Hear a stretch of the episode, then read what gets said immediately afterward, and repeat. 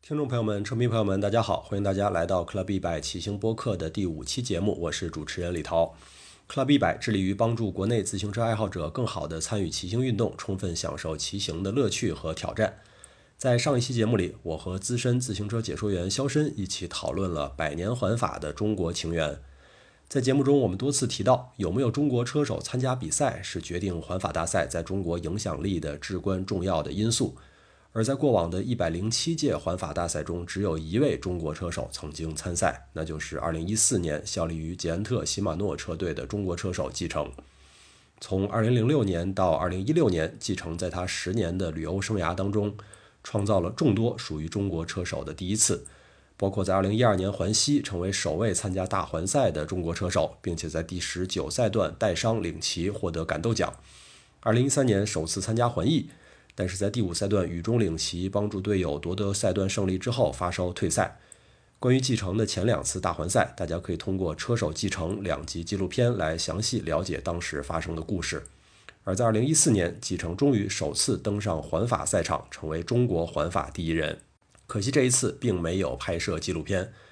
二零一六年，继承正式退役之后，经常和我一起搭档解说自行车比赛，也多次在直播中零散地分享他的环法故事。但我一直还是有一个心愿，就是让继承完整详细的把他在2014年参加环法前前后后的故事再给车迷朋友们复述一遍。我相信这对于每一位对继承、对环法感兴趣的车迷来说，都将是一次非常宝贵的分享，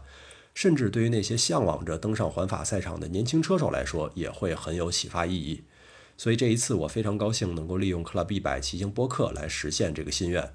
在接下来的一个小时里。我们将会听到继承为我们讲述他的环法记忆，其中的一些故事细节，甚至是第一次对外披露。我们一起来听。这么着，继承先跟大家打个招呼吧。 Hello，呃，听众朋友们，大家好， 我是退了役的这个前职业自行车选手继承，然后也呃很高兴应李桃的这次邀约，然后再跟大家回顾一下二零一四年。呃，从年初准备环法，一直到环法结束的一些其他的故事，在这里跟大家分享一下。嗯，行，不着急说二零一四啊，嗯先往回倒倒，肯定是每一个职业自行车运动员最早都有一个参加环法的梦想。嗯，你最早在什么时候会对这个事儿稍微的有点概念，会有一点盼头的？嗯，我相信我们之前应该聊过。嗯，对，其实今儿这话题咱都聊过， 今儿再呃对，聊一一 次年啊一一年的时候，就是现在珍宝车队的体育主管马兰，嗯在一次接我去比赛，还是带我回家的这个车上的时候，我们就聊过。他说你要好好努力，未来有一天你要去环法的。当时我觉我觉得他作为车队的体育主管，肯定是知道车队有这样一个终极目标的。嗯，但是我当时脑子当中没有概念，因为我知道以我当时的水平，环法跟我完全够不着边儿。就是我那个时候的经济状态和对于比赛的理解程度，还有个人的能力来说，是不足以应对环法。我觉得我能挺一周就已经不错了。嗯，因为我们啊毕竟还是二级别车队，还没有升上世运赛，对吧？呃，很多比赛我们还要拿外卡的，所以我也只有那么一次，第一次感觉到环法可能慢慢的，我会逐渐去接近环法这个目标。当我真正意识到能够够得到环法的那样那样的一个平台的时候，应该是呃一二年结束，一三年初。嗯，就是你已经完成了第一个大环赛对的时候，完成了第一个大环赛，车队对于我的评价是，呃，一下子跨高了一个特别高的等级。嗯包括车队的两个主要的冲刺阵营，德根克尔伯和吉特尔的那两个阵营，就是说，无论应付任何的情况下，平路我能全程领旗，山地我能下来保自己的主将，然后完全的勤勤恳恳的，呃，在投入到我的工作当中，很好的执行了战术，呃，完成了任务，嗯所以车队给我的评价呃很高，而且契机是我们那年升巡到世巡赛了，对就世巡赛你势必要拿到。呃，不三大用环赛外的外卡，对你不用拿呃这可以外卡，不叫外卡了，对，啊，嗯直接就可以晋级。所以在那个时间点，我们意识到，OK，环法我马上可能要够得到了，但是我没想到是一四年。嗯，对，咱往前说啊，这个事儿两条线儿，一个从你个人说，一个从车队说，因为二零一一年其实你已经在禧玛诺车队好几年了，对，我是零七年去的，对吧？所以在你去的时候，你没有给自己设定一个说将来有一天我要去环法这样的目标吗？当时真的没有想，嗯，当时没有想，因为其其实那个时候自己的对于欧洲所有的比赛的理解和认知还是停留在一个只有说太强了一个阶段，没有概念，嗯，也没有一个系统的呃人去给你指导分析，你应该去怎么样的发展，给你今后做出一规划。所有的、其实这个东西说穿了，到大家现在看到的欧洲的这些顶级职业车队一样，突然哪个赞助商撤掉了，这个车队就没有了。嗯，对嗯这个是很正常一件一件事情。所以说我们呃在那样的环境当中，我们其实也不会去考虑今后呃五年、十年的那种的规嗯划，可能就保住一天是一天的那种那种想法。毕竟我们那个时候车队还小吧，成嗯绩也不是拿的特别好的那种。所以一一年车队，现在你回想，可能那个时候已经有一个把你培养成为环法车手的长远的目标了。嗯、我相信车队不光是培养我，嗯，应该是他有一个整整盘的计划在里面。车队是在伊万的这样的一个领导下，他是循序渐进的，而且那个呃，西马诺又是当时最长期、最稳定的一个主赞助商，他直接签了八年的协议，嗯，所以他有时间和有这个决心去向前冲，最起码有后盾嘛。所以那个时期，我觉得是一个，但是这都是后来知道，当时我们在那个环境当中，我们是不了解这么多背后的细节的。所以一一年那个时候会觉得哦，或许车队有这样的目标。然后一二年是你比了第一个大环赛，对吧？一二年其实你全年比了相当多的，呃，级别挺高的比赛，这个环科西嘉，然后呃德帕内，然后环土耳其，嗯，呃，环皮卡蒂，嗯，还有布尔戈斯啊对，在后面到的环西。你在那个时候比环西的时候，没有指望能完赛，对吧？我自己抱着决心去的，就是要完赛。嗯，但是车队对你没有那么 对，强的信心，因为、啊、因为呃是这样的，在中间呢，我回国了一次，哦在七月份呢，我回国了一次。那年我们应该是没比环青海湖，但是呃回国休整一下，比了一个国内的，我我记得是冠军赛还是锦标赛的。嗯。然后呃训练计划当然是跟着国内这边走了，然后回去比环 Burgers 的那个呃竞技状态，教练一看我的力量数据可能没有之前状态那么好，所以他才觉得呃我可能状态调的不是特别好，嗯，呃，所以他给出那个纪录片里面。呃，那个问他，你觉得继承能够完成环西吗？他说 no no no no no no no no，绝对没有。他们都以为我啊，我就是来这个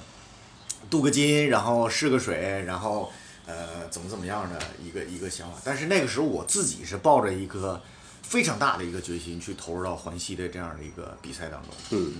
那关于一二年的环西，包括一三年环意啊，中间的事情有继承呃车手继承的两集的纪录片儿，大家感兴趣的话可以去看更多的内容啊。但是呃，一三年的环意是没完赛的啊，所以其实你的这个三大环赛的。上升的过程也不是那么的顺利啊，说从完成环西到完成环意到完成环法不是，中间的环意没有完赛，没有完成环意的时候，你当时会觉得对你的将来去比环法的这个目标会是一个很大的挫折吗？我觉得没有，嗯，因为作为职业选手来说，生病啊、受伤啊，对于这一个职业选手，你你你不可能所有人没有人能够避免这个东西。嗯，它不是评判一个人的竞技水平和竞技状态和呃融入团队的这样一个能力的评判标准。嗯，呃，别的车队我不知道，但是就我们车队而言，就我说了，你能够很好的完成训练的目标，然后完成比赛的目标，嗯，然后在这个团队当中逐渐实现你的价值，发挥你的价值，这就是团队给你的评定的目标，嗯，而不是你一次摔伤、一次感冒发烧，呃，结果无奈退赛的，这个是，呃，我相信作为同理心来说，所有人都发过烧，所有人都摔过嗯伤，那你这样的话。这个这个这个这个自行车就不用再做了，嗯，因为它本身就是一个呃意外频发的一项体育竞技类的这样的一个一个器械类的运动，嗯，很有可能所有的事情都有可能，但是他们的观点是，就相当于每年呃每次我跟车队续约的时候，车队永远问我第一个问题是：季生，你还想继续做吗？还想继续和车队先生和我们一起走，嗯，一起发展？如果你想的话，你有什么想法，你提出来。我们怎么实现，嗯是另外一个问题，对吧？主要主观的意愿是你想不想继续走和提高，嗯，你如果想的话，那你就是我们团队中人员；如果你不想，那谁都强求不了。嗯，那我做到了，我想，我去努力，我去完成，但是意外谁都控制不了。嗯，所以这个你如果真的是现在，当然会现在回想，当时那个自己还是挺挺那个呃有点失落的啊。现在你回想起来，车队一直是朝这个方向走，到现在都没有变。那你从一二环西、一三环意、一四环法这个过程，这三大环赛的这个一步往一步往上走的过程是计划好的吗？我自己是没有这个计划的。嗯呃，应该是一三年的年底，嗯一三年年底基本上，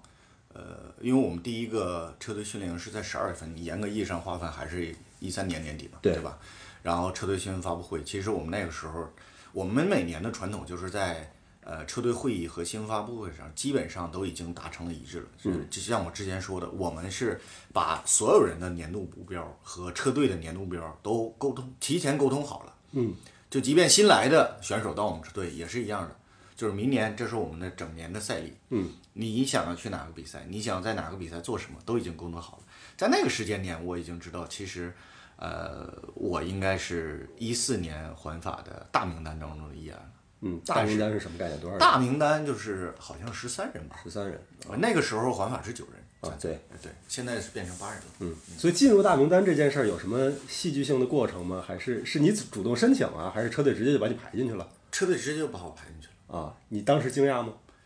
我有一刻有那么一瞬间是觉得欣喜若狂，我只能说这个 词啊哦到这个欣喜若程度狂啊啊！对，就是嗯，虽然一一年我们拿外卡参加的时候，我曾经小小的进入过那个，但是二级别车队大名单没有人关心，啊，对吧？一一年我们第一次拿外卡参加了一次那个那个环法，对，然后当时我们在奥地利训练什么的，呃，也是也是，但是那个时候知道这肯定没有戏，但是终于我们升级了，嗯，不用拿外卡了，而且我们过往这几年拿到那么骄傲的骄傲的战绩，而且我在那两个呃冲刺主将的这个团队阵营当中，每次我都能完成很好，我终于感觉我能够得到了，嗯，就是实实在在的，原先那个东西你只能说它离我一百米远，到现在我可能伸个手再往前走一步就能够得到，是这样这样的一个差距。嗯嗯，因为一四年的环法车队主将是基特尔，这个是非常明确的事情，对吧？呃，而你其实，在基特尔的这个冲刺火车的这怎么说这一圈儿人当中，还是一个比较稳固的地位，你当时认为是吗？其实能干我这个活儿的人还是有的，嗯嗯，但是，嗯，现在回想起来，我只是后来听闻啊，后来听 闻，这都是秘闻。但是今天我们就把它开诚布公说。其实当时我可能进入环法阵容的时候，车队还有很多不同声音的，嗯呃，可能包括主将基特尔，嗯也有一定的呃声音表示，就他表示一定的质疑和怀疑，嗯，呃，还是会有这样的一个声音的。但是最后是，当然以团队的利益为主嘛，嗯，对吧？嗯，呃，其实能干我这活儿的，你看当时 Sami Snyder，对，对吧？Tom Stammy Snyder 他也能全年在前面领骑，嗯而且个个子又高，又能配合，也能跟其他人配合的很好。嗯，还有谁？反正挺多人应该都能干我这个活儿的。而且，你想想那年环法一个法国人都没来，我们车队当时是有不少法国人的。我们车队一四年是有最起码有呃，四最少有四五个。嗯，巴基尔已经在了，当时的对，实际上参赛的名单儿五个荷兰人，对两个德国人，对一个比利时人，一个你。对。那从这个十三人的名单到最终的九人名单，这是怎么样的一个筛选的过程？其实十三人名单我们早期内部就是，但是我们不会对外说的。当然有几个人大家基本上已经猜到了，肯定会去的，比如说、Tom Felix 啊，比如说 Albert Timmer 啊，呃 c o n d e c a r 啊，那再加两个主将，基本上九个人你能你能已经猜到五个了，对吧？最后是那个 Delis 加我一个，呃，Tom 那个时候其实他在这个整个的冲刺的阵营当中占比不大，嗯，他可能就是从六公里到五公里到四公里这个区间做一做领骑，其他的时间他基本上不会顶得特别靠前的位置。对这个，因为我估计绝大多数的车迷不会记得当时的 这个捷安特西曼诺的名单啊，所以跟大家说一下，当时一百零一号基特尔啊车队的冲刺主将，然后德文科尔布也在。呃，刚才说 Tom 迪木兰其实当时在，但是迪木兰那个时候还完全没有后来的。当时他是什么水平啊？他当时就是，嗯、怎么说呢？他希望通过一些山地赛段去突围，抢到一个比较好的名次。啊，嗯，而他车队这实际一会给他这样的自由度吗？呃是的，有的哈。对，因为就他一个人有这个能力啊，其他人没什么这样的能力。呃，对，然后其他的几个车手，这个呃荷兰人屈威尔斯、德科特、呃 Willers、Timmer，呃，比利时的德佩宁斯，还有继承啊，当时的九人名单。所以从十三人大名单到九人名单，这中间没有经过什么斗争。应该没有，应该没有，因为当时我知道巴基尔其实也挺呃对这个混法的名单有存在疑义，应该跟车队有过沟通的。嗯，因为他怎么说呢？既然你有一定的自由开火权，对吧？那你给了汤姆，为啥不给我的意思？嗯，当时那个时候他是作为车队的总成绩主将去做做培养，嗯，而那个时候还没有汤姆什么事儿，嗯，所以那个时候我觉得 第一个是他觉得可能汤姆去了。是荷兰户口本儿有本国国籍，对吧？呃，但是毕竟是环法，但是你汤姆都去了，你不让我去，继承都去了，是怎么回事儿，对吧？ 也我也听到过一些这样的声音，但是随后其实跟我们选手之间没有没有太大的这样的关系，但是最终就是这样形成了这样一个九人名单之后，我是被动接受的那一方，其实我也没有什么呃话语权去做一些什么，我只知道车队给我的这份信任和这份荣耀，我一定要牢牢的抓住和珍惜，嗯，然后努力把握这个机会，争取呃表现出更强的自己这一面。我能做到的只有这些，其实我什么都做不了。那年我其实记得，对于很多的车迷来讲啊，就是车迷会有很很好的期许嘛，说继承比了环西了，比了环意了，是不是该比环法？所以其实到一四年，从赛季初，很多的车迷就会有这样的一个嗯一个设想，说继承是不是比环法？但是呢，呃，现在回头看一四年在环法之前，你的赛历当时。并没有让车迷们说特别有信心，嗯啊，因为你看你那年比的顶级的多日赛也不多，啊，年初比了个环地拜，但环地拜是纯平的比赛，就不说了。然后比了一系列的欧洲的单日赛，但是单日赛以你的这个角色基本上都是没完赛的嘛。然后环加泰罗尼亚，这是那年你比的唯一的顶级的多日赛，然后也没完赛。嗯啊，所以呃后面到什么环比利时、荷兰这些都是平路的比赛、啊，嗯所以到环法之前，到车队真正公布名单之前，车迷们心里是有担心的。从车迷的角度来说，只是因为这些比赛说实在的，大家也看不到直播，嗯大家只能看到一个成绩榜啊，看到继承，哎呀，有些比赛又没完赛啊，顶级的比赛参加的又不多，所以大家会很担心。但你那一年实际你在上半年的状态是什么样的呀？呃，那年上半年上半年的状态，说实话，一直到出发去英国之前，我都是特别的，怎么说呢？呃，一波三折。嗯，我为什么年初的时候状态不好？我训练营的时候状态特别好，嗯，包括队内的一些小的这种呃团队团队对抗赛什么的，我的功率已经拉到很高很高的，嗯，呃，就是近从一零年使用功率计来到一四年是一个呃峰值，嗯，就是呃后来我们那个车队的那个体育主管也跟我说，每年训练营的一些数据都帮我拉出来来看一看，他说一四年你的训练营状态确实特别好的，而且。呃，能突能冲能爬，嗯，状态特别全面。但是导致最终这个结果是因为什么呢？ 是因为比赛完不成比赛，而且把自己膝盖搞伤了。嗯，呃，完不成比赛的原因是什么呢？我第二场、第一场比赛、第二场比赛我忘记了，然后就特别吃力。你看那个功率，就我在集团后面跟着，基本上都两百大几，将近三百多。嗯，就正常来说不可能的，而且不是特别紧张的时刻，不是不是特别竞争激烈的时候。然后，嗯，我就总感觉我的比赛车，因为我是一个对车辆骑行比较敏感的人，嗯，这个车子哪里有问题，我我基本上因为天天骑，有些选手比较敏感，有些选手，呃，不太敏感，这个是呃因因人而异的。但是那年我就总感觉我的比赛车不一样，我无数次的把我家里的训练车去拿到赛场上，然后就拿两个那个车架在一起调，然后整，把它调整的所有的角度都一模，包括什么车把的角度啊，什么乱七八糟，所有的东西都调的一模。到比赛的时候就是完不成，我就不知道原因是什么。包括比利时的一些单日比赛，我都突出去了，嗯，我都已经和二三十个人突出去了，结果骑了没一没一会儿，我自己就掉队了。嗯，就不是我没劲儿，我很有劲儿，我状态非常好。然后一直到有一个叫环林伯格，嗯，我不知道你那年能不能看到我那有年的环林伯有格，四月我也份没骑四月完，初的，我也没骑完。到之前呢，到那个之前呢，我就呃膝盖就受伤了，嗯就是左膝特别的疼，只要一发力超过四百瓦左右，就越来越疼，越来越疼。嗯，而且是比如说吃个镇痛片儿什么的都没有任何效果的那种，在比赛当中。然后教练就认为我可能状态好出太早了，或者练太多了，呃，自己身体不适。因为教练远在挪威，我跟德克尔布是用一个教练，嗯，呃，德根德根德根科尔布，我们两个一个教练，叫马修斯。嗯、他又远在挪威，我又在荷兰，所以他说那你最近一段时间稍微调整调整，训练量下降。就原先每个每天训练量都四五个小时，现在就三个小时左右就可以了。如果你感觉不适的话，你就停止就可以了。就是你一直感觉疼痛的话，其实你骑行它是没有任何提高的，嗯，你也没有办法全心全意去再提高到下一个等级，那更不用说比赛了，训练都这样了。所以一直调调调，调了一段时间呢，哎，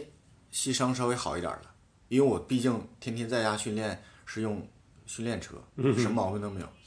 然后一直到那个环林堡，环林堡，号称小阿姆斯特购，嗯他就是在那个圈儿里一直绕，然后全程的是上下丘陵起伏。然后我上午在家骑了大概四十分钟，一个小时，就是稍微放松放松，因为比赛的那个跟车队集合的酒店就在我家旁边儿，我骑自行车十公里就到。哦然后我们就整装待发，中午就过去了。啊，上午溜溜车，中午就过来。我还是不死心，我就拿我那个车比赛车，因为我训练车和比赛车不是同一台。嗯。啊，每每我之前给大家说了，每年我们每一名选手在车队大概有七八台车。嗯。啊，是可以使用的。嗯、拿出去我就稍微溜一溜。溜下来途中的时候，我就还是感觉，我说上午我骑自己训练车，下午骑着比赛车，怎么就这么难受？就是特别难受。嗯然后我就不停地停下来检查我的车辆，结果发现是中轴，中轴出问题了，嗯就是已经你往回轻轻的转都已经转不动了，你就特别用力的把链子卸下来，使劲的摇，最多就转一圈儿。而这个事情其实持续了好多场比赛，对，因为因为那个车子比赛车永远都是你第一辆比赛车，永远你都是拿那辆车去比，备用车你不会用，怎么会有这种问题？我觉得很匪夷所思的这就是涉及到一些秘密。啊。呃，当年我们用车队已经用 p r p e r 了，对吧？嗯，对，已经用那个冲刺的车，然后我们用的是 TCR，我不知道为什么我们那批的 TCR 中轴呢，放西马诺的，我不知道是西马诺的公差还是捷安特的公差，嗯它就是塞进去之后就不对，嗯所以它换了 FSR 的的中轴放在捷安特的车里面，所有的捷安特的 TCR 的车那年我们的都是那个塑料的那个内内嵌式的中轴，嗯，然后它就是那样子。结果我不说了，我跟大家之前说过了，我那年骑坏了七个中轴，就是 FSR 的中轴，那年我骑坏了七个。嗯，所以这是这是你的整个职业生涯当中遇到的最诡异的器材的问题吧？啊、对，而且能够持续这么长比赛，这个是让我觉得很奇怪。就是你一场比赛用了，然后检查出问题修了也就罢了。我所以我就说，我就一直怀疑我这车子到底怎么了。我、我都已经四五次把我训练的车、家里训练的车拿到比赛现场，我就调，我就跟自己较劲，跟机械师较劲。我说不知道为什么，就是哪里不对。嗯所有的坐高啊、比例，因为每个人的车辆数据，车队是有的，技师是每个人。对呀啊哦那个有有有记录有档案的，他把所有的东西都给我调成一样，我自己又在那儿抠了 半天，他就是一模一样，角度什么的没有问题，你想象不到一个中轴嗯就会耽误你，差点耽误环法，嗯，结果就是那个问题，后来怎么解决？换了车还是怎么样？换了中轴，啊，换了中轴，但是不是换坏了？换了中轴，我马上就像飞了一样。哦，你想想，我告诉你一个具体的数字，在加泰罗尼亚，我虽然也没有完赛，嗯，但是我状态很好，嗯，我不知道我骑到第几天，我记得那天是起伏路，风特别大，嗯然后我跟什么当时佳宁沙普啊，还有一些其他其他车队突围了，我们帮着追嘛，嗯，对吧？追完了之后呢，呃，应该是到八十多公里的时候，我就完全一点儿都骑不动了，嗯，完全，你想想，你年初那些训练营那些量积攒下来，积累一些所有的比赛量，你能连一个多人比赛的八十公里骑完了，你就累得跟狗动都 动不了，你是一个什么状态？后来我回去看到数据，我在前面最顶峰的时候领骑的时候，大概是四百二、四百三。嗯，我在后面歇的时候，三百八、三 百九，就是你在后面歇的时候根本缓不过来，啊，持续就那么骑了八八十公里。嗯，所以我下来之后，我连动都动不了，嗯，我都没有说骑到中间补给的时候直接上那个按摩师的车，我就直接到那个第二辆那个呃车队队车，我就直接上去了。嗯，我根本就骑不动，动都动不了，就是那样的效果。嗯而且加泰罗尼亚是在三月份，是在那个环博格斯之前，嗯，对，就是这么诡异。嗯，你看这个故事，你都过了这么多年，你才跟我说，真的，我跟你说，那年我骑坏七个中轴，你想想，没换车就光换中轴，我能骑坏七个中轴，你信吗？我最大的输出功率一千一千三百七左右啊，都不到一千四的输出功率。 这段故事可以发 吧？呃，这你别讲这么，你告诉我不能发。哎呀，无所谓了，这么多年了，哎呀，行行啊，这个算是解解释了我们很多年当时不知道的事情啊。所以其实，呃，你看啊，到了到林宝的时候，你弄明白怎么回事了啊，在之后就算是解决了这问题了我不能说算是，啊。就是我回去之后是一种暴怒的心态。我终于找着这个原因是什么。我回去我跟车队，呃，经理说了，啊呃，那个经理也说了，然后街市也说，我说这个中轴谁去骑能骑得动，嗯对吧？我说这个东西必须要换。那当然换了，隔一段时间是好了。我以为换了就没事了呗，嗯因为毕竟是第一次啊。这都已经到四月份了啊，对啊七月份环马就开始，对啊，结果中间又是断断续续的，就总是中到环法的第二天又换了一辆。哎呀，环法第一天骑完了之后，我就感觉，因为你有一个敏感了嘛，啊，对吧？你就总怀疑，呃当然大家可以说说我多疑啊，我你就总怀疑那个中轴有问题。啊，呃，到环法第二天的时候，它没有破损到像林宝时期的那个那么基本上是已经不转，但是也是特别不润了。里面你、你你细细的转，你就感觉里面嗯嘎啦嘎啦像很多沙子一样嗯在在在硌着它那种感觉。然后我就跟，呃，我就跟那个结石说，当时这个结石是，呃，荷兰结石，呃岁数也挺大的。然后，嗯、他说这不挺好的吗？怎么这么闹这么呢？嗯、我估计去环法大家压力也都大，啊，啊，对吧？然后就意思这挺好的，没有没有什么问题。然后我就说你慢慢回转，你感受一下这个中轴到底是什么状状态。嗯他就一直坚持，后来我就直接找车主，我说你让我骑这个车，我说你你去感受一下，去那儿。嗯后来车队经理跟他说，他才帮我换了一个。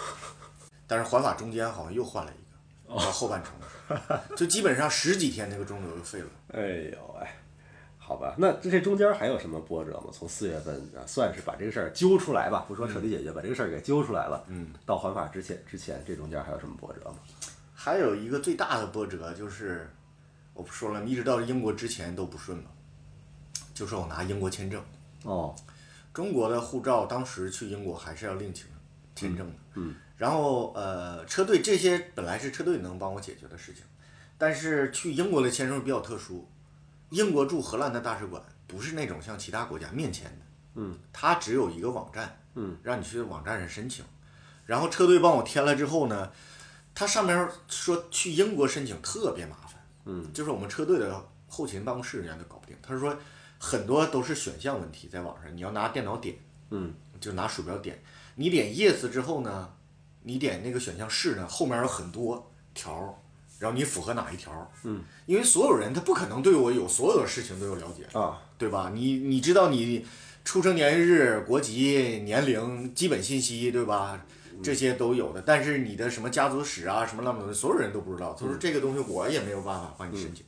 我后来说那怎么办？他说你自己申请。后来我自己申请，我也没申申请下来。这时候车队着急了，嗯，他说这样吧，呃，荷兰是这样的签证，但但德国的、英国、大使馆，还有另外一种面前的方式。嗯，他说你去杜塞尔多夫，嗯，杜塞尔多夫离我住的地方就一百公里，嗯，结果那都是比赛前的一周了，哦那么近就去去英国之前的一周，哦，啊，不是比赛前，然后我们就开车去了杜塞尔多夫大使馆，进了大使馆，他又把你手机没收了，不让你带手机进去哦。很多事情进去之后，你只能跟他沟通。然后我就跟大使馆职工，我是一个中国的职业自行车选手，啊、然后我要去环法比赛，今年的环法发车在英国，嗯我在荷兰做这个呃网络签证这个时候遇到了一些困难，没有申请下来，嗯，呃，车队让我来呃到你这个德国的这个面前的这个窗口来做签证，嗯，然后他们就做了很做了很多问题。然后你德国人也很严谨的，嗯，毕竟我就在我的设想当中，德国人给你受理就不错了，因为你有什么理由去德国？他不是说，那你你再住在荷兰，你车队注册在荷兰，那你你干嘛来我德国这儿我们车队注册在德国，啊？注册在德国啊，对对所以这是他给你受理的一个一个理由、呃，是吗？？也没有。然后我就进去，好说歹说，呃，他面前有两个，一个是加急，一个是那个正常办理。啊，后来我跟他们说，我说我们去这次环法，我们的目标是什么的？就是稍微会做点人吧，对吧？嘴巴甜一点。我说我们两个那个车队的主将都是德国人，我一个基马塞尔基德，一个登德尔布，对吧？然后那个里面那个女的没什么表情，那个男的就来了兴致了，然后就跟我一顿聊啊怎么怎么着。我说我是职业车手，他其实在旁边来着，他没有，这是那个女的跟我对接，一个女的。然后就说，然后他来了兴致，他帮我一顿对接，然后呃，我后来又出来问了，我说用不用呃做加急处理，因为时间很紧了。嗯，那个人就跟我说，他说你不用，我尽量帮你想办法。嗯嗯，I do my best，、就是他这样说的。然后我就把所有的材料都提交上去，嗯，对吧？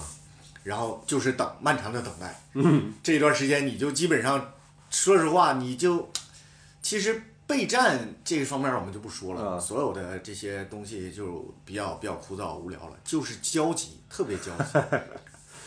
我是如果说明天我们就飞机去英国了，嗯，今天的下午四点多钟我才拿到签证。我我有这感觉。我一七年去卢旺达的时候，我是早上要出发去飞机机场，然后我在凌晨两点，就是当天的凌晨两点拿到卢旺达的签证， 我就能感觉。对，然后那个你知道，你你就所有的准备工作你都准准备的那么，对吧？充分了，好不容易自己要成为一个去比环法的职业车手，去去去那样的一个更大的舞台去去展现自己，因为一个签证你去不了，嗯，对吧？这个事儿就很窝火，就一直在焦急的那种状态当中等待，结果最后还好拿到了，嗯，然后还有一个波折， 我把申请材料递交了，他给你一张回执，嗯咱们国内叫回执嘛，嗯国外一种叫那个 re- retake receipt 啊啊 receipt retake 那那样的一个东西。他问我那个东西拿了吗？啊啊，我都已经到现场了，我都已经因为这天天焦急的状态当中，你已经不知道想不起来那个事儿。我左翻右翻，我说我没找到，啊，然后又是那男的看看我，哎，算了，给你吧，你知道吗？因为他知道上次就是我来的，啊这次也是。我说你看这护照是我的，出生年月是我的，我的 ID 卡、荷兰 ID 卡，所有的东西都给了我，这个东西是我的。而且我明天就坐飞机要走，就是小说已经动之以理的跟他，呃，好好这样沟通，我觉得还还好了，还好。但是就是那个过程当中，让你特别就感觉这么不顺呢，嗯，就是大大概是这样的一个状态。哎呦喂，所以终于到了英国，然后准备环法了。嗯呃，到环法赛场上，在你还没有比赛之前，现场那个气氛会给你很大的震撼吗？在你之前已经参加过那么多顶级的比赛的情况之下，还好吧，其实你没有时间关注那么多，嗯就只有真的你和所有的团队成员去做什么呃新闻发布会呀、啊亮相仪式那个时候，你会感觉到明显的，呃，就是你要挺胸抬头了。就是有一种自豪感油然而生了，那个时候是有一定的感触的。剩下什么见到底下的，对吧？王子王妃之类的，对我们来说其实，对吧？你电视上也天天见，对吧？他也不会主动过来跟我说，哎，你好，你是一个中国人，怎么怎么着？就是你也知道，你也不会有这样的一个一个事情发生，就正常的面对就可以了。啊，那年的环法车队开局特别好，嗯对吧？第一天基特就赢了，穿了黄衫。对，嗯，对我来说，其实第一赛段，我我还是那句话，给我留下最深刻的印象，应该是赛道两旁的观众车迷啊，对，那个简直是叫的我真是结束之后，我感觉五六个小时，一直到晚上十一点多钟，我头都是疼的。有可能是之前那么多压力，对吧？来环法之前那么多波折，然后一直到比赛第一天强度其实也蛮高的，嗯，呃，然后再加上旁边那个观众，我就一直头疼头疼头疼，就头疼特别严重啊，啊、第一天结束之后，一直到我估计十一点多十二点睡着了，第二天稍微好了好了很多，嗯，剩下的就基本上是基特尔穿着黄衫回来的时候，跟我们所有人庆祝的那那个那个场景，大概第一天给我留下印象最深刻只有这两个事情。嗯，我想想，在那之前，呃，基本上之前拿过环法赛段了是吧？啊，对，啊，所以一三年拿过，虽然他退赛了。啊，对，一三年拿过，呃，黄山一四年是第一次穿是吧？对，啊，所以当时会觉得就是我们车队穿上黄山了，就怎么怎么着了，其实我们第一，我们不是奔着黄衫去啊的。当然，第一有第一个赛段穿上黄衫是一个是一个荣誉的象征，我们嗯当然很高兴。但是这我们知道这个东西不是我们的， 就不是我们的。啊然后其实我们相对来说还比较淡定。啊，然后第二天马上也丢掉了。啊，对啊， 啊，丢掉之后，反正第一周你看第三、第四，吉塔尔又连着拿了两个赛段，对我来说，第三、第四就相对来说比较正常一点儿。我就是按部就班的完成车队安排的这种战术任务，就是互相盯防嗯嘛。我不可能放乐透和那个快步车队的人走，嗯他们也不会放我们的人走，我们也不想走。啊就是大家都互相盯防，已经到环法，就是已经形成一个默契有套路的打法了，就是你不可能跑得掉，你为什么还要去做这个事情呢？啊，对吧？怎么可能让你跑得掉呢？所以其实，在比赛的早期，因为直播那个时候也没有全程的直播，比赛早期还挺忙的。虽然说你知道对手大概率不会走，但还是精神上会蛮紧张的嘛。基本上，因为通过几年的比赛下的了解和参，你对于比赛的理解，嗯，阅读能力，场上每支车来了是谁，他们要干嘛，嗯，你基本上也都已经自己心里有个谱了，对吧？你你不能说你能猜中百分之百的人，但是百分之九十八的人要干嘛，你肯定是知道的，嗯，而且每个车队只有一个。主将，如果像总成绩那种主将啊、弗鲁姆啊那些，他们其他人是不会动的。嗯，还没到我们开火的时候，所以你也不用看他们。嗯，你看住就是那几支外卡车队，还有马上要要要失去赞助商的，比如说 IM 啊这些车 队。但是你也要看，第一是看这几个车队的人，嗯，第二是看出去的人是谁，嗯，然后出去几个人，都是我们赛前已经商量好了。就基本上不超过六个人都是在我们可控范围之内，而且出去这六个人不能说，呃，都是那种兵强马壮的，比如说那年环西的时候，那个什么金连卡呀、西蒙克拉克啊，那个那个像这种什么什么吉尔伯特呀、康宾斯啊，这几个人全出去，你说谁能追得回来？对吧？而且他们也不会平路突围，嗯所以你基本上你也能理解到，这是一个比赛，是一个有套路的一个打法嗯相对来说就是按部就班的执行车队的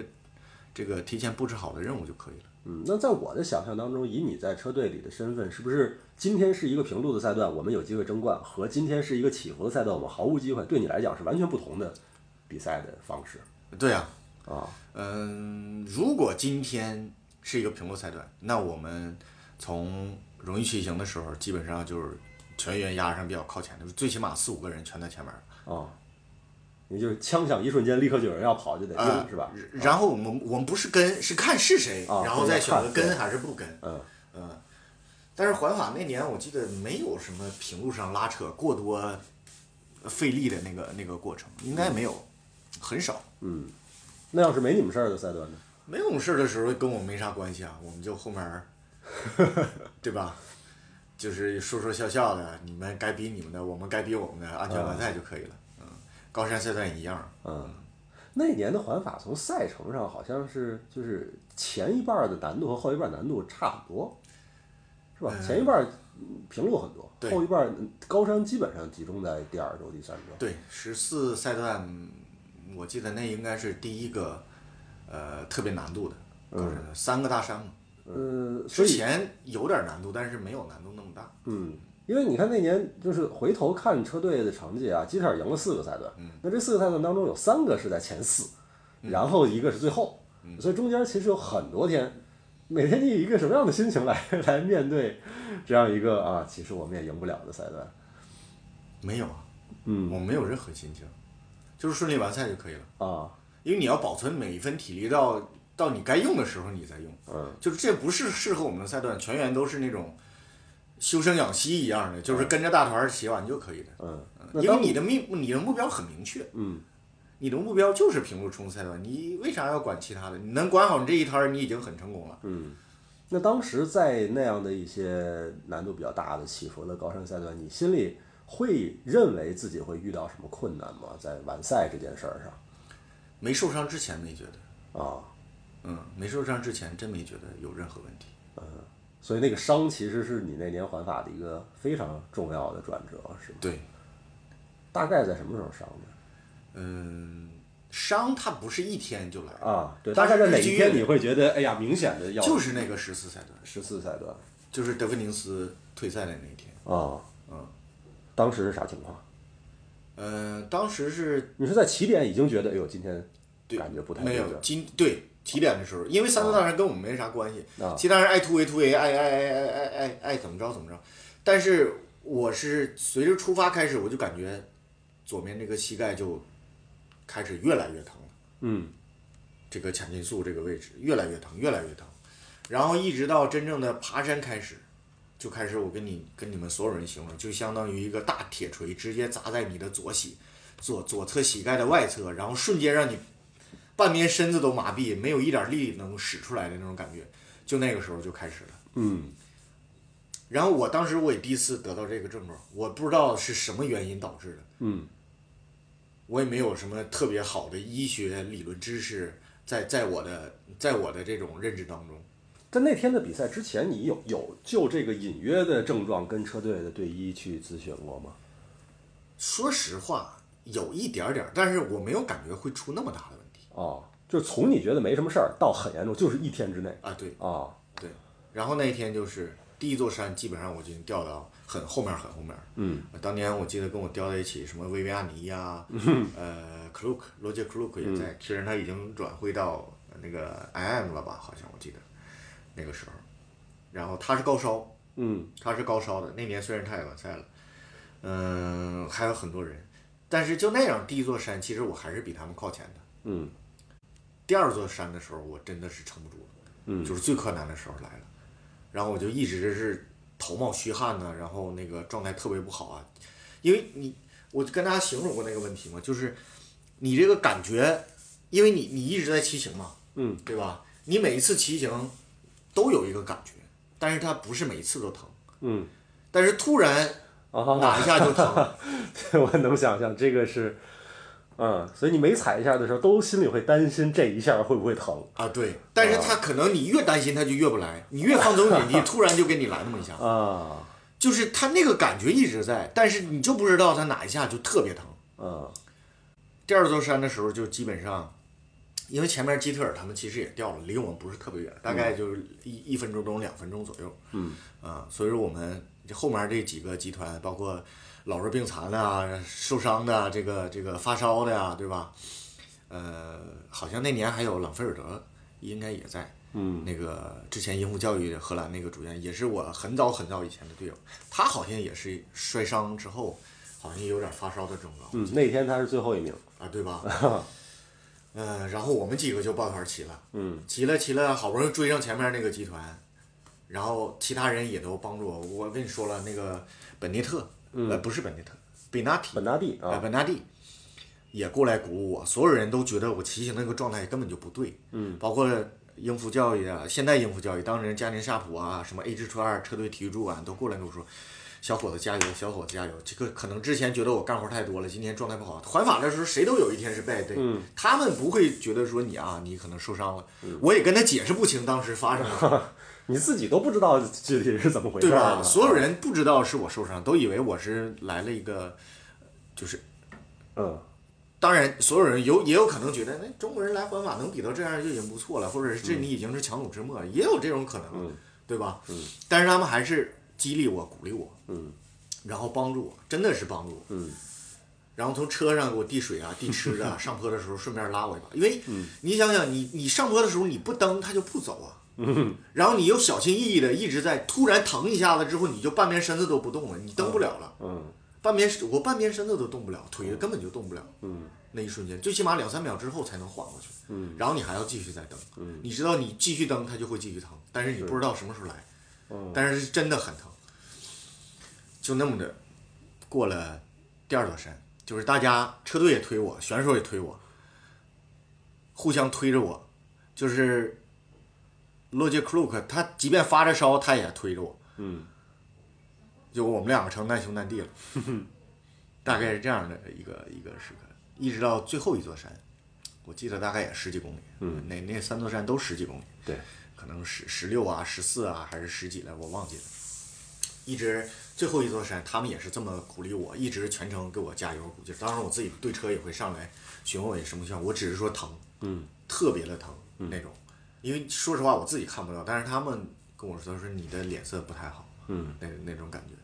直到他们把我就说了嘛，直到他们把我推到最后的终点拱门两公里处，然后不是那么陡了，嗯趋于平缓的时候，我真的那个时候就，呃，眼泪就是一直在眼睛里打转儿，嗯，就是我今天终于撑过来了，嗯，其实中间我有很多次要想要放弃，我这那个疼真的，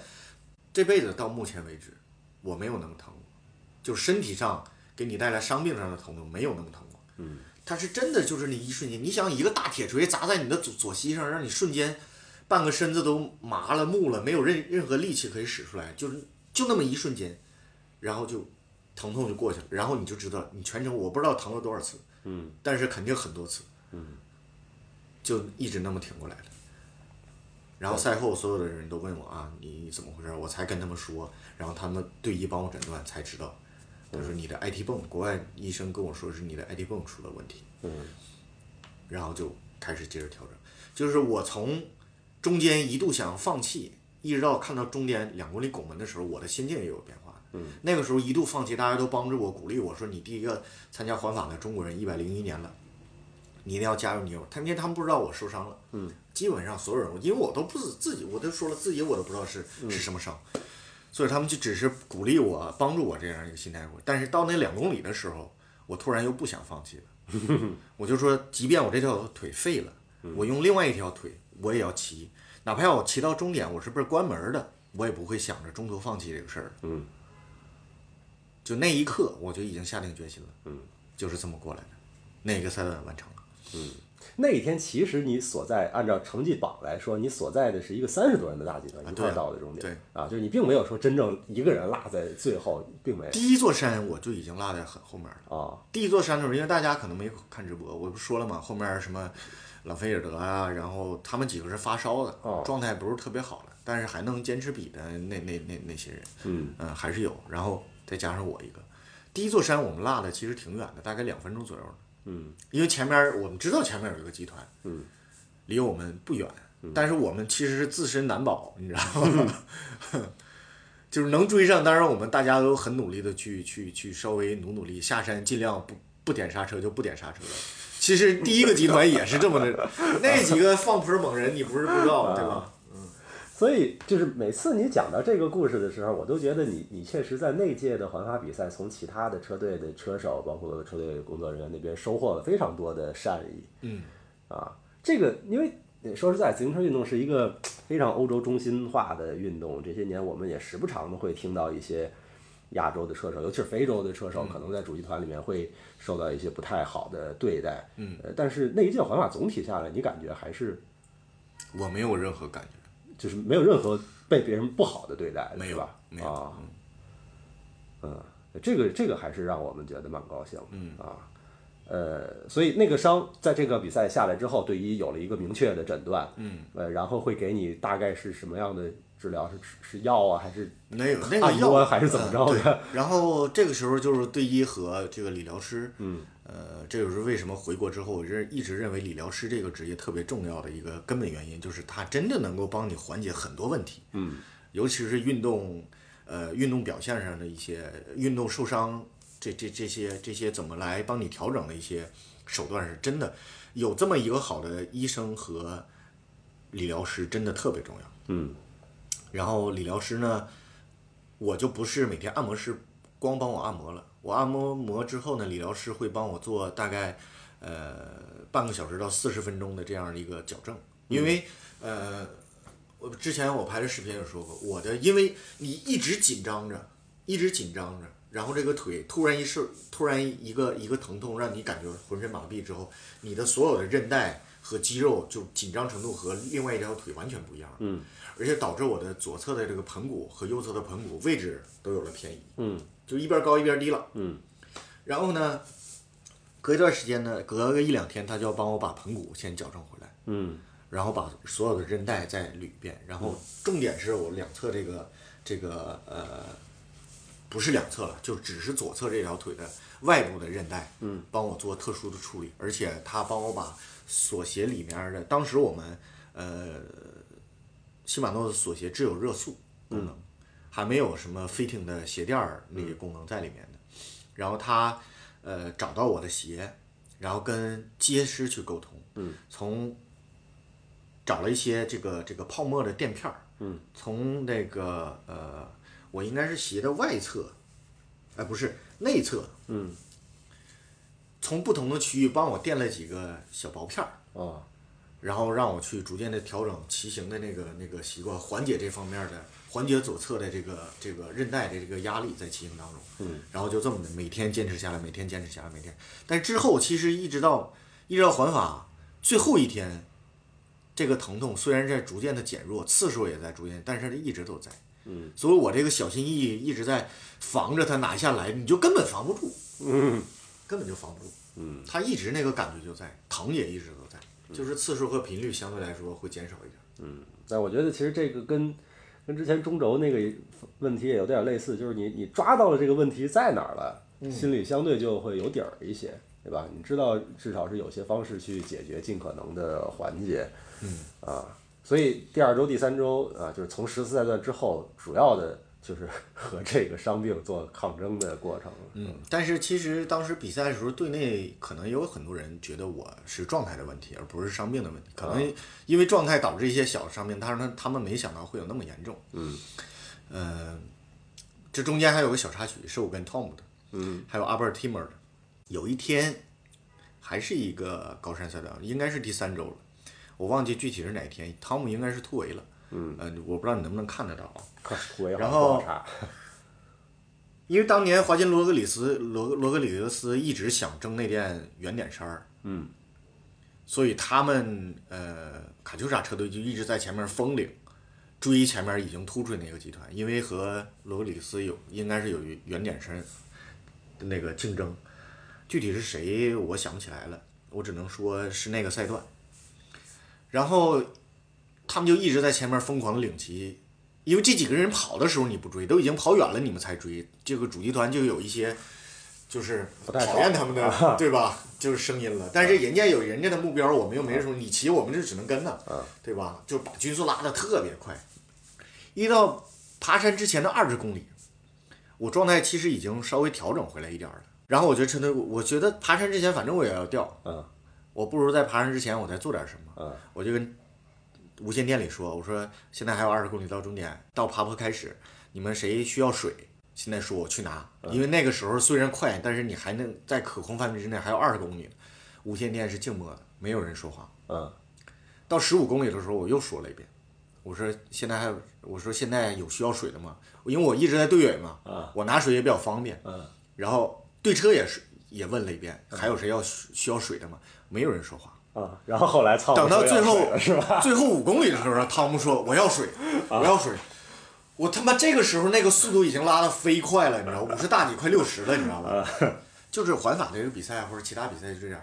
可能啥事儿没有，但是所有队都都很紧张，啊就拉了一个特别高的速度，所有队全冲上去了，就那种感觉。我说这个我下去我真上不来了，你知道吗？我说我下不去了，我说要不行我把我的给你吧。啊赛后呢，呃，他就有点生气了，他说你怎么啦，季成？你为什么这点活都不能做？就是有点意思在对车上，我们两个稍微有一点儿因为这个意见相左，有点争。然后我就很正常的，我说二十公里的时候，我说你要不要水？没有人说。十五公里的时候，我问了一遍，对车说了一遍，你没人要，嗯你就不能提前一点吗？那个时候速度慢，轻轻松松把水堆上来，你把你剩半壶的水喝一口之后直接丢掉，不就完事儿了吗？嗯，对吧？你不要最后五公里的，谁向你帮你拿呀？啊，他就他们一直在那儿有点，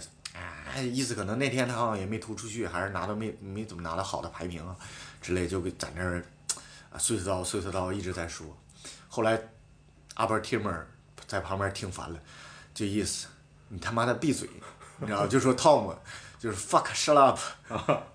他说：“要是我，我也不会下去拿的。 你是不是傻？你要那个时间点，就是一个很蠢的问题，很蠢的时间点。你就是啊你为什么会在那个时间点要水？是不是谁会帮你拿 你之前是不是还说汤姆会在奇怪的地方下去上厕所 啊？对，他也，后来他还是这样的，啊？对呀、就是每个人脑回路不同嘛。但是你你你作为车队主将，我们保你是保你，但是我也我也是硬刚的。然后那天下来之后按摩的时候，呃，车队经理也下来压一压嘛，就意思发生一些呃意见不同啊，稍微沟通一下。然后我就我摆我说二十公里的时候我是不是说了谁要水，我现在下去取。我十五公里的时候我又说你也说了，我说他们谁都不说要水，到五公里的时候你说你要水了，对吧？我说我下去之后我也上不来呀，问题是你都要突围了呀。嗯，你那天计划是高山赛段突围，我这五公里下去拿个水，再撵到前面把水给你，我够得上去吗？然后车队经理也表示啊，明白明白，怎么怎么样。后来这个事儿就下去了，但是场上因为刚表扬下来，可能他肾上腺素分泌的也比较旺盛，嗯有点儿对吧？小情绪，因为环法其实到了第二次、第三周，大家逐渐越来越累，状态越来越都有点小敏感。第一周有可能互相还能开点黄色段子、玩笑之类的啊，第三周大家其实就稍微有点小心慎微了，你能明显感觉得到的，嗯，这一点其实说出来大家都很正常，啊，没有这也什么能想象，一帮人在一块儿，就算啥事儿不干，在一块儿待两个多礼拜也会出问题。对，啊，嗯，这是第二周的小插曲。然后到了到了什么时候，你会觉得啊，今年环法我肯定能完赛，没有什么问题。要等要等到最后一个高山赛段嘛，最后一个高山赛段是第十、第十八对。啊，嗯那个高人赛段完成之后，心里这块大石终于落下了，就是我没有因为伤病去再退缩，嗯，这是我自己内心的一个成长的过程，嗯，因为我之前毕竟那个伤病让我曾经放弃过，那嗯几天通过不断的自己的努力证明自己，就是我就还是那个抱着那个心，我就是这条腿废了，用一条腿骑我也要过了终点线之后被关门儿我也不是说中途我不行了，太疼了，我受不了，我要退赛。我是抱着那个决心去骑的，接下来几个赛段的。第十八赛段我特别记得，因为那个赛段终点叫奥塔坎，当时你是在，呃，其实是倒数第四个车手。嗯，你的那个集团里边有德文科尔布，有 c o r n d e c o r d 有 Tom Willers，有呃基特尔，都在一块儿，对吧？然后你是那个集团里边最后一个人过的线，所以有留下了一张你一个人过那个山顶终点的照片。嗯，呃，你后边其实还有俩人，后边还有挂科斯基，有伯纳尔，但他们又又比你慢十几秒钟。啊，对，那个赛段你不是最后一名，夸克斯基跑我后面来 了，对我也不为什么不不知道为什么。那你看那个赛段后边都是名将，在你后边，一挂科斯基、一波纳尔、一 齐姆拉伊都是名将，他们仨在你后边，我不知道，我也不知道为什么。然后因为你留下了一张你一个人过山顶终点的照片，我印象特别深敞着环儿的，对吧？啊。然后两年前我不是去了那高地美路的比赛，我也爬了那个坡儿啊所以我过线的时候我还想到哦，这个是继承曾经 在这一个人过线的事儿，这就是那年环法的最后的一个高山的终点。其实我一直在咬牙坚嗯持，一直在最后那个爬坡咬牙坚持，然后终于马上剩一公里的时候，你的心境就已经啊，我终于挺过来那种感觉。你看到那个一公里拱门和看不到的时候，完全两个不同的概 念。啊，嗯，然后我也知道我很顺利的在关门时间之内完赛了，就是但是你看到一公跟拱门的时候，我还是觉得哎呀，稍微再放松一点吧，所以我是拖在他们几个人后面一点儿才过、啊过线的，对应该有个几秒秒差。对，呃，然后后边还有一种个人计时，个人计时就完全放松齐了呗。对，但是说实话，个人计时相对来说比高山赛段更好应付一点儿啊，毕竟个人计时的关门时间也比较长一点儿啊。啊，而且当年也没有什么特别好好的个人计赛的高手在那个，因为它关门时间你还要卡着那个时间去走，而且也不是特别难，相对来说，所以那个就没啥太大的那个波折了。嗯，呃，然后就是最后一天到巴黎啊，到巴黎又是那个经典的一个人过最后一圈的故事啊，所以呢，反正咱也 聊了一个小时了，我决定最后让你再把那故事再讲一遍，因为每次我都很喜欢听。嗯、那当然之前之前说的什么这个下了飞机，大巴给我们领的警察给我们开开到那个警察给我们领错路了，然后我们着急忙慌换个衣服就直接去去比赛了，就不说了。慢慢骑，慢慢骑，骑到香榭丽舍大街，然后绕了一圈儿之后，主角其实开始逐渐的加速了，有人突围啊，正常的一个剧本走。从呃凯旋门绕下来下坡，到方尖碑右转那个时候，佩罗摔了，我就在他身后，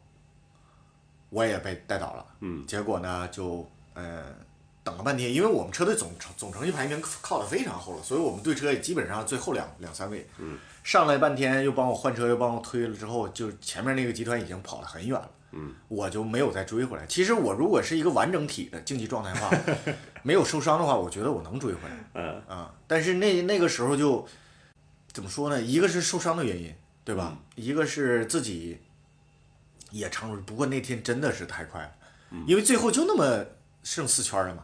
对吧？四八三十就是三十多公里了，速度拉的相当快，而前面前面有突围的，你不可能有慢的，没有人任何人是慢的，嗯、所以就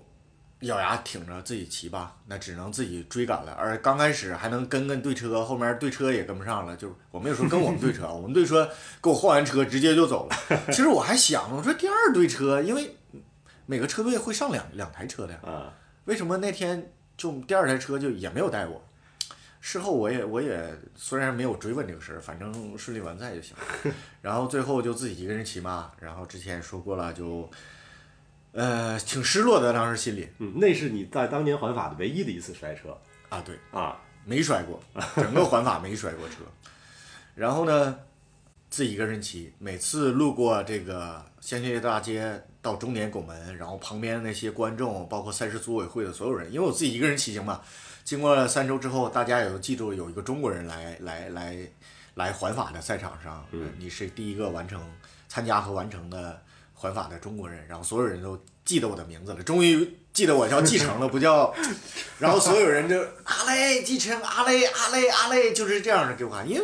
我跟大家回想，你想想，你那一瞬间你是有很多千丝万缕的这种想法在你脑中迸现的，就是说我一个是高兴开心，就是我觉得我现在回想就因祸得福吧，嗯，就是你在主集团当中，你是不可能听得到对嗯有那么多车迷同时喊一个人的名字的，除非像什么弗鲁姆啊、尼巴利啊，在意大利啊这些号召力啊，还有一些，呃，对吧？那些卡文迪什当年最最鼎盛时期，有可能所有人都卡文加油卡文，有可能是这样的情况，但是你绝对不会听到所有人统一口径叫一个中国人的名字，而且我已经知道我是最后一名。啊，对吧？ 所以那个感觉是非常奇妙的，就是说，从我受伤被车队帮助正常的，场上的竞争对手帮我，让我感动坏了。嗯，其他车队的体育主管经理过来给我加油打劲儿，给我感动的一塌糊涂。嗯，再到终点之前，香榭丽舍大街那么多来自全世界的自行车的车迷，共同喊着一个人的名字，这个人的名字是继承的时候，你会有一个被特别大的成就感和认同感的那种感情包围着你。嗯，然后我就骑着骑着，我就刚开始颓废，后来变得自豪了起来，变得心里美滋滋了起 来。就是这个事儿，说因祸得福，因祸得福，到后来要有一个转折，就是我觉得那天那个巴黎的落日余晖和呃凯旋门，还有那个方尖碑，无论如何我都觉得这个事儿，只要他们在就在这个时此时此刻此景。只要旁边的车迷不退，一直喊我的名字，我可以骑到地老天荒。 嗯就是有那样的情感上升，嗯就是你知道那个浑身，他有的人会拿到冠军，你会看他身上汗毛炸起的那种，起了全身鸡皮疙瘩。其实每一次我过到那个瞬间，我都有，而且是当然我没有他们那么炸，但是我这个鸡皮疙瘩是一直在的，就是又激动又兴奋又高兴，然后又所有的复杂的情感交叉在一起，真的，我觉得，哎呀，这一辈子我我我做一个自行车职职业运动员，我觉得值了。嗯。到那一瞬间，我就是这样的情感。哎呀，真好！很多的事儿啊，我的感觉就是很多的事儿呢，你在经过了一个对你人生当中特别重要的事情之后，你可能需要很多年的沉淀，去不断的为过去的这个经历去重新赋予它秩序和意义和美感，对吧？这个回忆是能够把过去的事情不断的在上面镀金的，所以 这个说实在的，这个环法的事情，我听你讲了这么多次，但是好像觉得你每一次都比前一次讲的更深情，更好听这个故 事。还好吧，这次我们两个对话相对来说比较轻松。上一次我们在直播间的时候，我是稍微有一点儿呃啊，对，那天情感的情感的那种， 嗯有点搂不住了，对啊，那天我都被你给说的够呛啊，所以对，就是回想起你二零一四年的环法，从从一个车手的角度来说，不是一个很完美的比赛，对吧？有机械故障啊，又受伤啊，又摔车，这个不是一个完美，但是作为一个故事。我真的觉得几乎可以认为是一个完美的故事，包括了各种各样的元素，嗯，当然最终是一个好的结局了。所以，哎呀，非常好！今天咱聊的时间比我预想的时间多，而且呢，我我相信肯定，如果大家听到这儿，肯定后边还有很多的问题。但是我决定今天咱们就此打住啊，因为后边的问题再说呢，就有点儿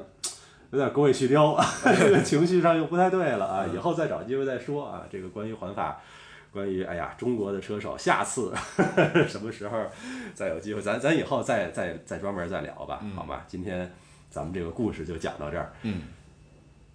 好，这么着，咱吃饭去。行，那也跟听众朋友们说声再见吧啊！谢谢你们听我唠唠了这么长时间。以上就是 Club 一百骑行播客的第五期节目《车手继承的环法记忆》。当然，在这一期节目上线的时候，二零二零年推迟进行的环法大赛也已经结束了，甚至全年的公路车赛季都已经接近尾声，所以我们关注赛事主题的节目也告一段落。在下一期节目里，我们会重新关注到普通车友能够尝试的骑行方式，那就是在今年开始被频繁提及的一个概念，叫做 Everesting，中文可以翻译成珠峰挑战。也就是在一条坡道上连续上下骑行，直到累计爬升量达到珠峰海拔八千八百四十八米的骑行挑战项目。那么，Everesting 这个概念的提出有什么样的背景故事？在过去的几年里，这项挑战取得了哪些进展？以及普通车友如果想要进行珠峰挑战的话，应当如何做？关于这些问题，我们会请到邹成以及亲自完成过 Everesting 挑战的车友来和我们做一期分享。最后，再一次提醒大家，可以在微信搜索 “Club 一百自行车”，进入 “Club 一百骑行路线”小程序，查询北京、上海、广州、南京以及最新上线的成都这五大城市周边地区丰富的路线资源。当然，在小程序当中，除了骑行路线之外，也可以看到已经发布的 “Club 一百”视频节目。而对于我们的 Club 一百骑行播客，大家可以去各大音频平台搜索 Club 一百订阅收听。更多专业骑行知识、教学视频、人物采访，在微博、微信、B 站和抖音等平台搜索 “Club 一百”即可观看。感谢大家的收听，我是李桃，我们下期节目再见。